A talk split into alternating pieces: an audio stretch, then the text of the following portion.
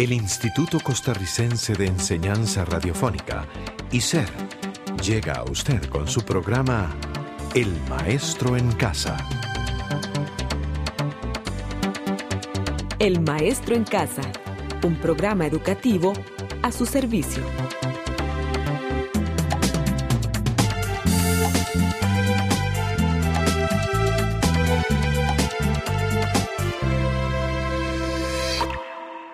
Hello, how are you, students? How are you, Frank?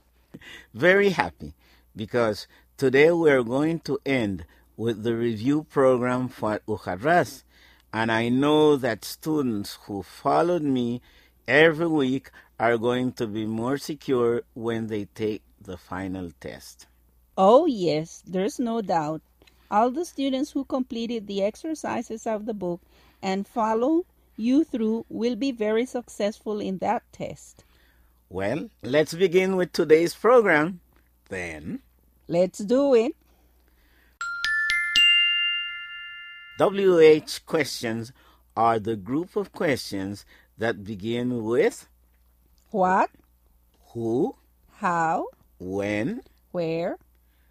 Do you recall them? Yes, I do. Well, WH questions may use different parts of speech in their response.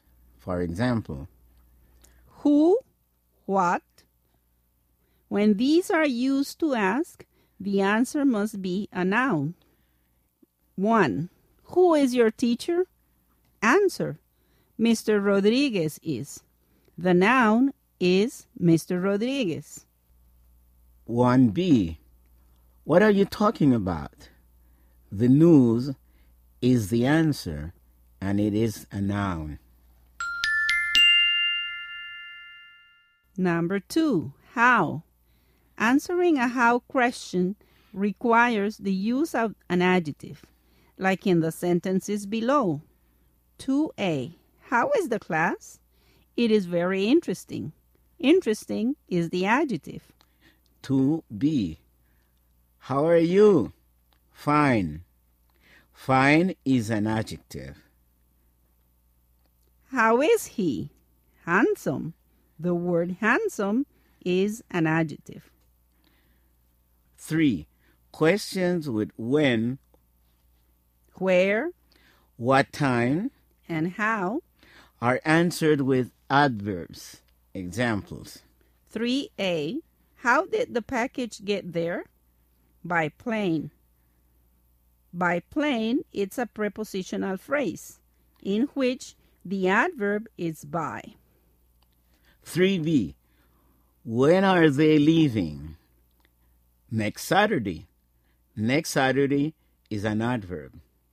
4a. When is the celebration? In the evening at 7 p.m. At night. All those are preposition or prep phrases. 4b. Where is the car? In the garage? On the street? Next to the store. These are prepositions too. 5. What questions can also be answered with verbs? Example 5a. What do you want? Swimming? Swimming is a verb. 5b. What are you doing? Studying. The word studying is a verb. What? Who? What?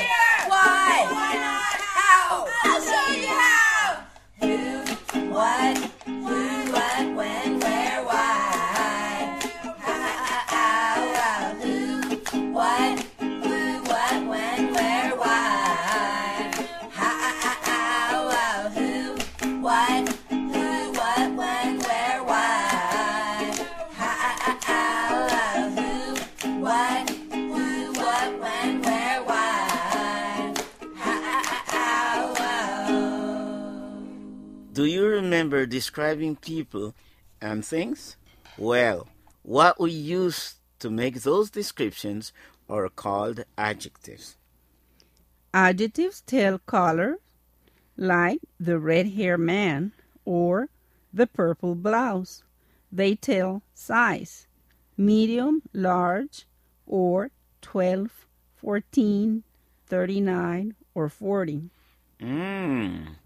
Adjectives describes shapes, the round house, a rectangular toy, an oval cage.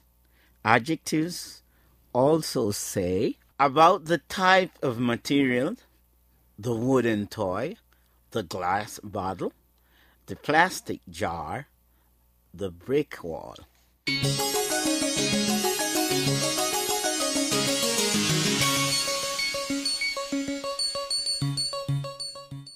A description can also be done using age, such as the young man, the old chair, 12 years old son. An adjective shows temperature too. For example, the hot day, the cold drink, a warm evening.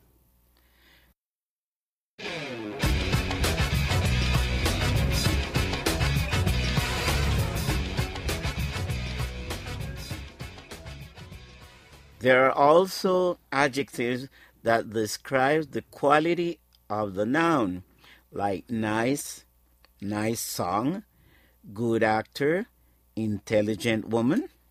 Do you know that adjectives also tell about appearances? Yes, they describe how things and people look. For example, long hair, fat boy, rough desk, soft pillow.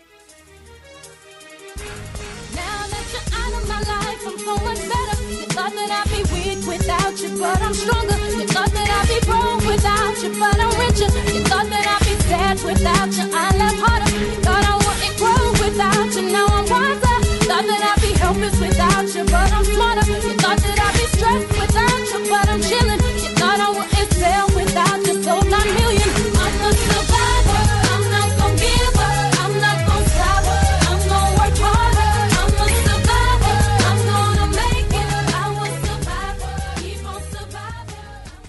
In the song, there were adjectives like perfect, Weak, stronger, wiser, sad, stressed, harder, best. and positive. Remember that adjectives are always followed by nouns.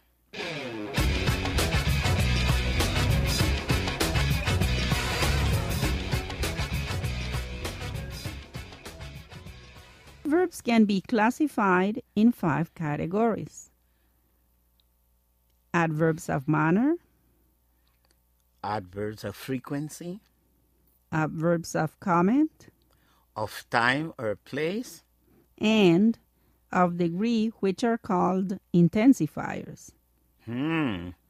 That's interesting. Hmm. I didn't know that those classification existed. Can you explain them to me a little bit more? Yeah, sure. An adverb of manner tells how. Example, Mark writes carefully. How does Mark write? Carefully. It is an adverb of manner.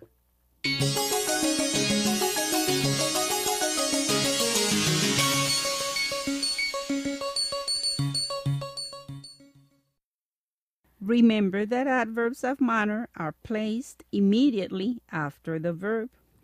There are adverbs that indicate time or place. For instance, 1. Time. Kaling works in the morning at 8 a.m. on Saturday, etc. 2. Place. Andrew lives in Liberia, on Main Street, around the supermarket, for instance. Both adverbs of place and time can go at the beginning or at the end of the sentences. Listen up. The package arrived yesterday, or yesterday the package arrived. In Guanacaste, people eat a lot of rosquillas, or people eat a lot of rosquillas in Guanacaste. Adverbs of comment is another category. These adverbs make a comment or an opinion. They are always at the beginning of the sentence. Example Unfortunately, the car hit the child and killed him. Or, Luckily, the office will close tomorrow. unfortunately and luckily are adverbs that make a comment. Another category of adverbs are the frequency adverbs. These tell how often an action is done. In most cases, they are placed before the main verb in the sentence. Example She rarely practiced sports. Rarely is the adverb of frequency, and it comes before the verb practice. B. They never cheat on exams. Never is the adverb of frequency, and it comes before the verb. When adverbs of frequency are part of a sentence with a be form, Like is, are, am, was, where, the adverb is placed after the verb. Example 1. Sonia is always happy. 2. Kevin was often sick. 3. They are sometimes worried because of the floods. 4. We were usually too busy for him. Well, students, finally, the other adverb category are the ones of degree or intensifiers. These adverbs A. Tell about the verb. The test is very easy. B. Tell about the adjective. This topic is too embarrassing. C. Tell about another adverb. They got home extremely late. D. The argument isn't strong enough. E. That is so annoying. F. It is too hard to accept. G. I only need $10.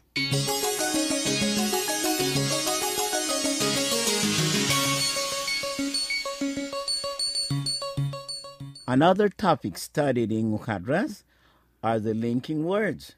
Do you remember them? Keep in mind that these words show the relationship between words, ideas, and sentences. Examples 1. And joins words of the same category.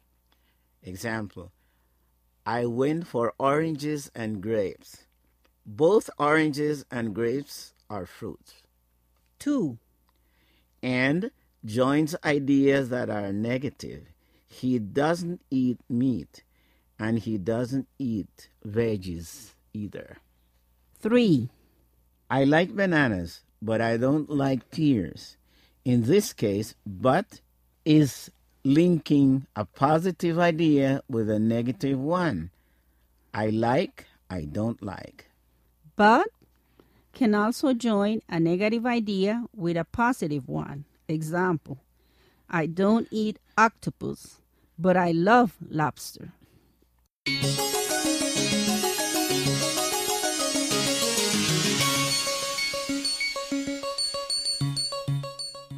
Or is a linking word that indicates that a selection is in the idea. Example You must buy a skirt or a pants with the money, meaning that only one thing can be bought.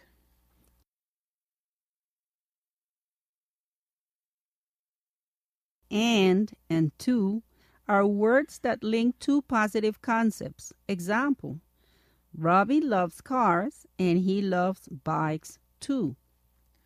The words and and either link two negative ideas. Example We don't want a farmhouse and we don't want a mountain house either. Did you see how easy it is to use linking words, students? Now try to do some examples on your own.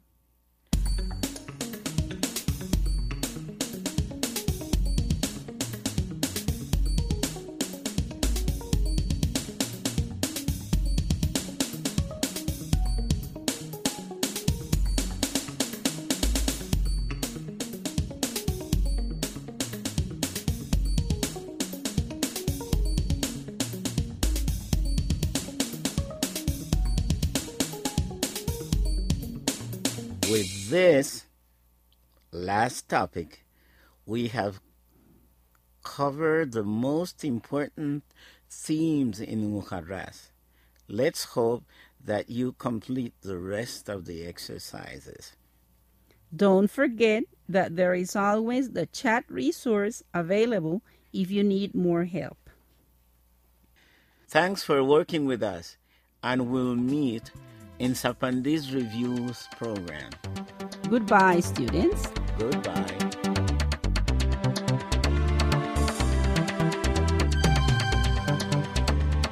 Este programa fue producido por ICER, En colaboración con el Ministerio de Educación Pública.